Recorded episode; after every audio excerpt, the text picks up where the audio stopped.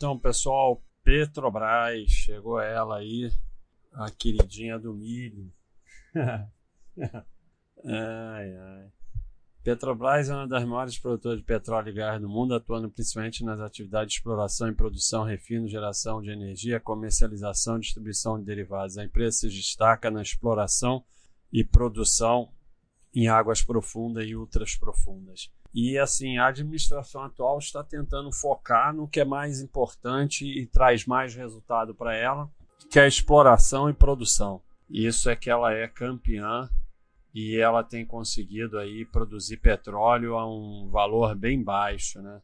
A, a principal coisa aqui é você decidir se você quer ser sócio dessa empresa ou não, com as vantagens e desvantagens dela. Nesse momento, está havendo uma boa administração, os lucros voltaram a crescer, acima de tudo, a dívida caiu expressivamente, ela chegou a 32 vezes o EBITDA, então uma dívida totalmente desequilibrada e está em 2,26.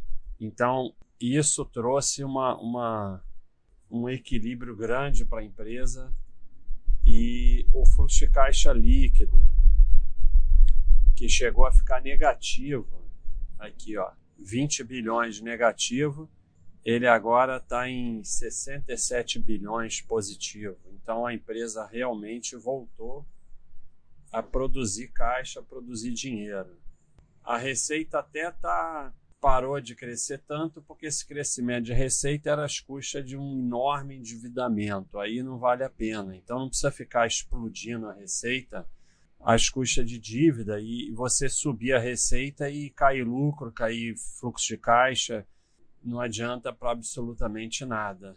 Na verdade, o fluxo de caixa é de é isso mesmo, 67 bilhões, um EBITDA de 140 bilhões. Absurdo esse EBITDA. Então, deve ter não recorrente nisso.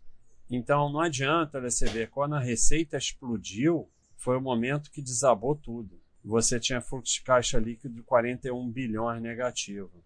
Então, é, não adianta você explodir receita às custas de desabar tudo, desabar a margem, como caiu aqui, não adianta para nada.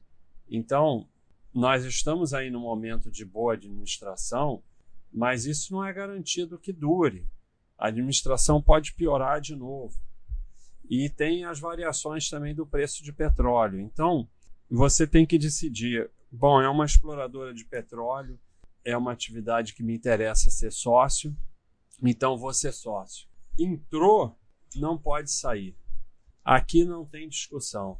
Aqui você não há a menor condição numa empresa dessa de você fazer alguma análise que você consiga acertar a hora de sair. Você vai sempre sair no fundo, sempre, sempre, sempre, sempre sair no fundo e depois voltar a comprar no topo. Então, uma empresa cíclica desse tamanho, com troca de administração, você fica sócio e aí você consegue ter um retorno bom no longuíssimo, ou você não, não vai ser sócio. Agora, o que você coloca nessa empresa, você pode até parar de comprar, mas você não pode sair. Se você for sair, não entra. Então, isso é o principal aqui. E aí você nem precisa ficar analisando muito. Vamos ver o insight aqui. Você não precisa ficar analisando muito o fundamento dessa empresa. Você pode até analisar para decidir se você vai continuar comprando ou não. Porque senão você vai ser um, um, um desses ó, que reclama, reclama, reclama. Aqui no fundo você chuta o balde. E olha, desde que ela começou a subir, ah, já sei que caiu agora aí com a crise do coronavírus, mas desde que ela começou a subir, não teve mais nenhuma reclamação no mural. Então aí você vai virar analista fundamentalista de cotação.